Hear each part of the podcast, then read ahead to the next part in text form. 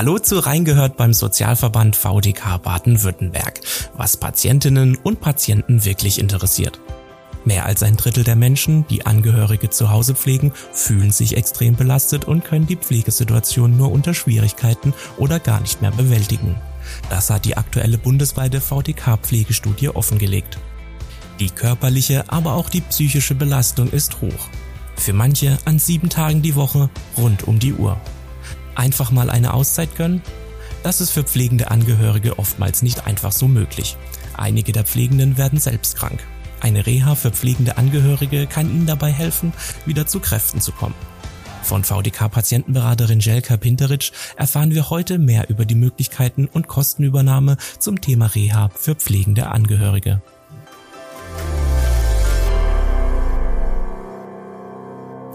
Hallo, Frau Pinteritsch. Hallo, Frau Foto.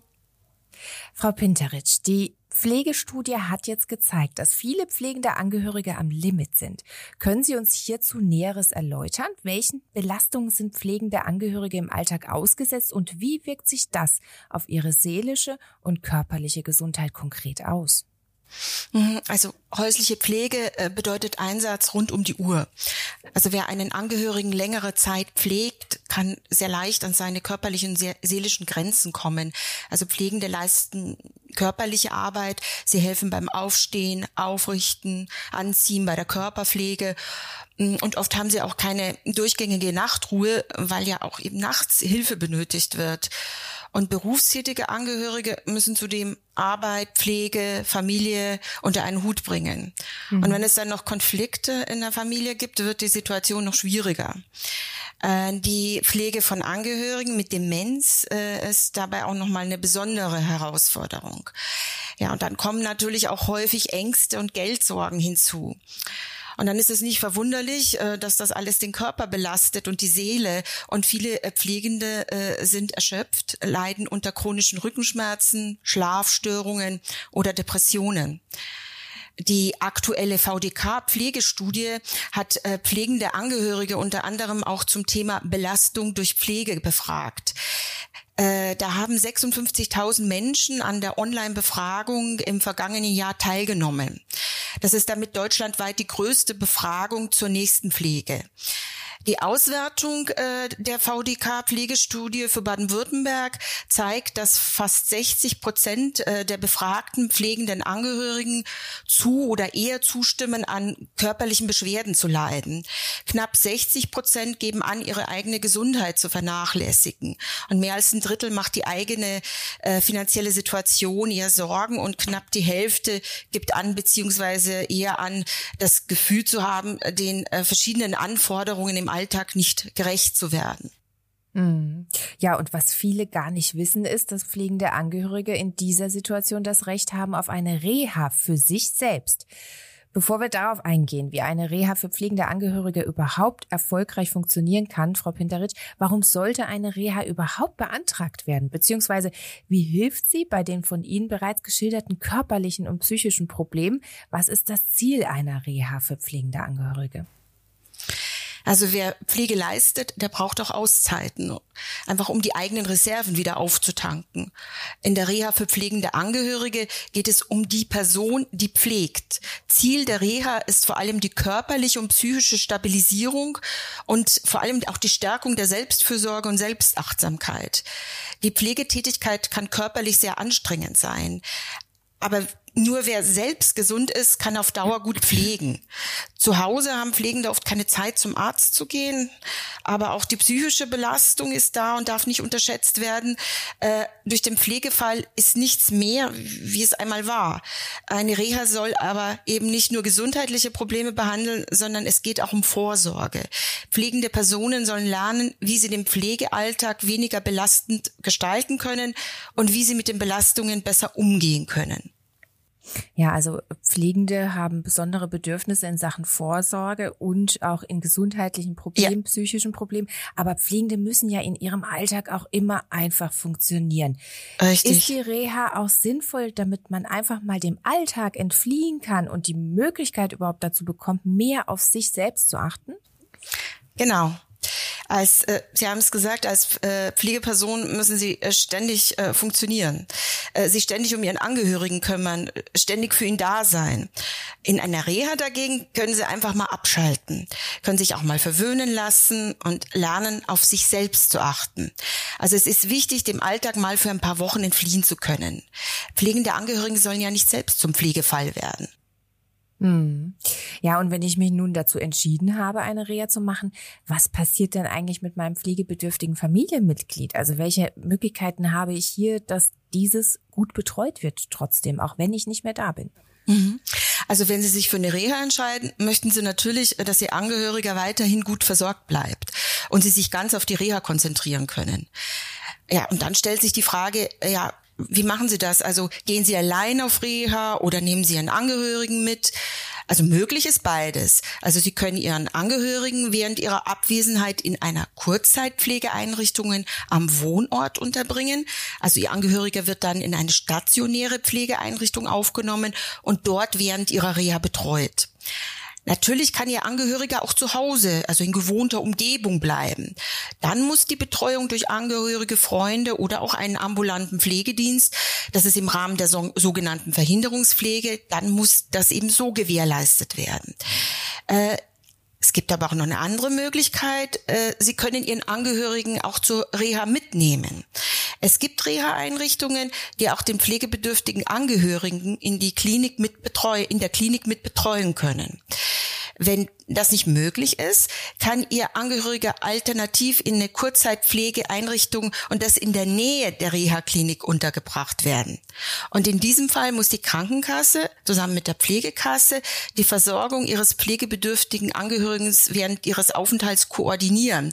Also Sie müssen sich also nicht auch noch um die Organisation des Kurzzeitpflegeplatzes kümmern.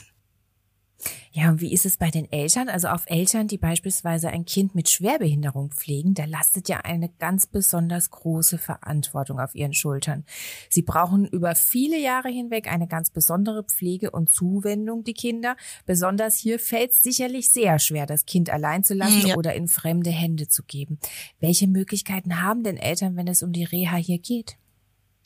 Also Eltern, die ihr behindertes Kind pflegen, äh, können ihr Kind mit zur Reha nehmen. Also da mhm. gibt's eben besondere äh, Einrichtungen, also das äh, besonders ausgerichtet sind dafür die Mutter, Vater, Kind Kureinrichtungen. Diese sind auf die Bedürfnisse von Kindern mit Behinderungen eingestellt und da gibt es manche Einrichtungen, die betreuen erwachsene Kinder sogar bis zum 60. Lebensjahr.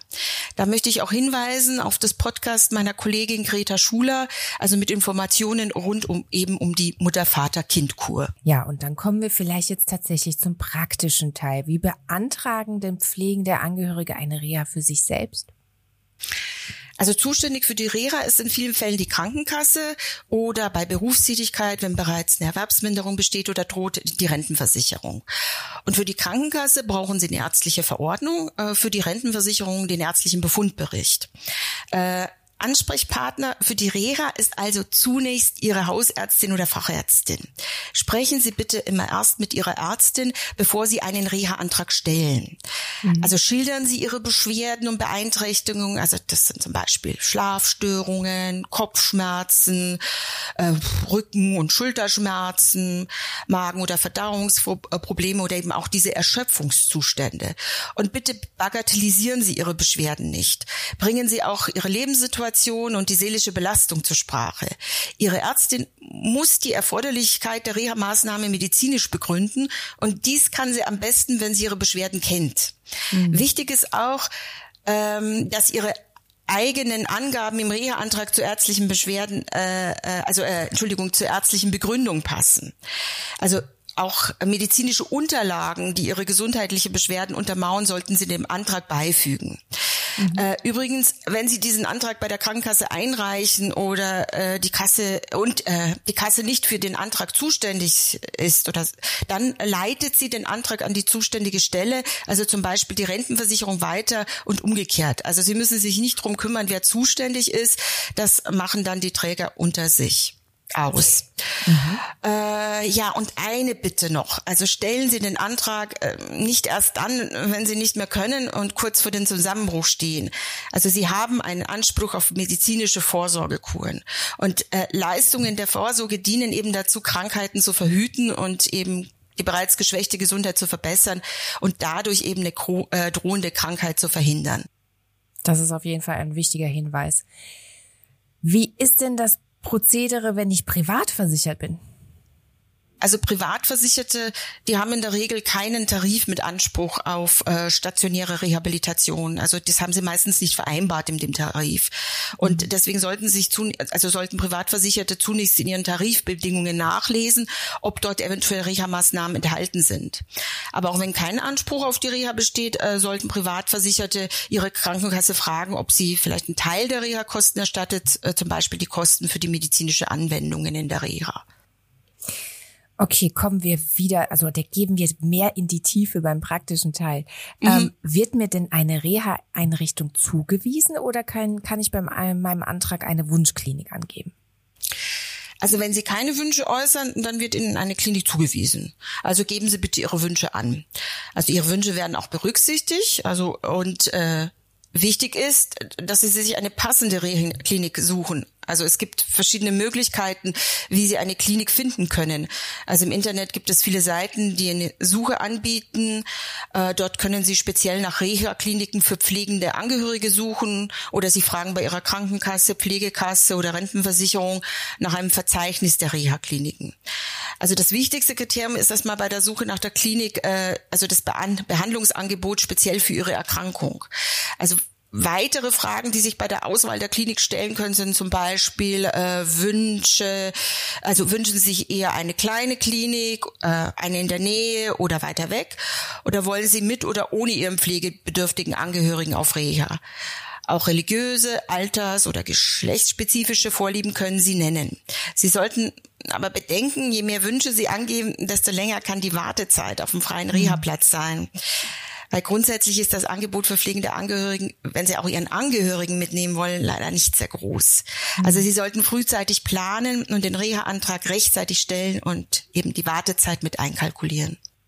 Ja, und kann ich mir für das Ausfüllen des Antrags auch Hilfe holen? Und wo gibt es weitere Informationen zum Thema Reha für pflegende Angehörige? Also die Beratungsstellen des Genesungswerks bei der AO, Caritas, Diakonie, dem Deutschen Roten Kreuz oder dem Paritätischen sind auf Fragen zur Reha für pflegende Angehörige spezialisiert. Ähm, und sie helfen beim Ausfüllen des Antrags und bei der Auswahl einer geeigneten Klinik. Und einzelne Reha-Kliniken unterstützen auch bei der Beantragung, also beziehungsweise bei der Begründung, wenn es um die Wunschklinik geht. Aber auch bei Fragen rund um das Thema Reha und Pflegeleistungen äh, sind wir natürlich auch von der VDK Patientenberatung da und Sie können sich mit Fragen an uns wenden. Ja, und wenn die Reha bewilligt wird, dann bekomme ich ja einen Genehmigungsbescheid. Was tue ich denn aber bei einem Ablehnungsbescheid? Ja, dann legen Sie Widerspruch ein. Also das können Sie innerhalb einer Frist von einem Monat, nachdem Sie diesen Ablehnungsbescheid erhalten haben.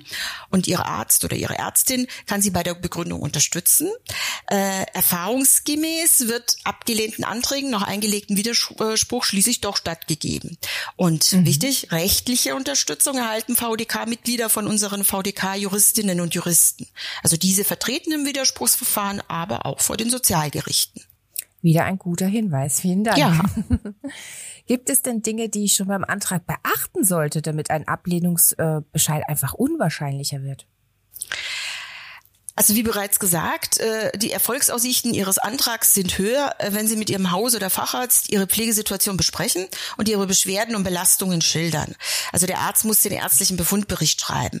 Er muss darlegen, welche gesundheitlichen Folgen aus der Pflege resultieren. Und je besser er die medizinische Notwendigkeit im Antrag für die Reha begründet, desto mehr Chance, Chancen haben Sie auf eine Bewilligung der Reha. Also unterstützen Sie Ihren Arzt, zum Beispiel indem Sie Ihre Beschwerden und Auswirkungen äh, vielleicht auch schriftlich notieren. So vergessen Sie nichts und äh, dem Arzt helfen Sie bei der Begründung. Und eins ist noch, mir noch wichtig, also seit 2019 haben pflegende Angehörige Anspruch auf eine stationäre Reha. Also dieser Grundsatz ambulant vor stationär gilt bei der Reha für pflegende Angehörige nicht mehr. Also die Krankenkasse darf sie nicht auf eine ambulante Reha verweisen. Tut sie das doch, dann haben sie sehr gute Aussichten äh, auf eine Bewilligung der Reha. Ja, und wie lange kann ich dann in Reha gehen? Gibt es hier bestimmte Grenzen vom Zeitraum her? Also eine stationäre Reha-Maßnahme wird in der Regel für drei Wochen bewilligt. Äh, die kann aber auch bei schwerwiegenden gesundheitlichen Problemen auf sechs Wochen verlängert werden. Ähm, Sie können in der Regel alle vier Jahre auf eine stationäre Reha gehen. Natürlich, wenn jetzt zusätzliche Erkrankungen eintreten oder sich ihre gesundheitliche Situation verschlechtert, äh, können sie auch früher wieder auf Reha gehen, also auch früher den Antrag stellen.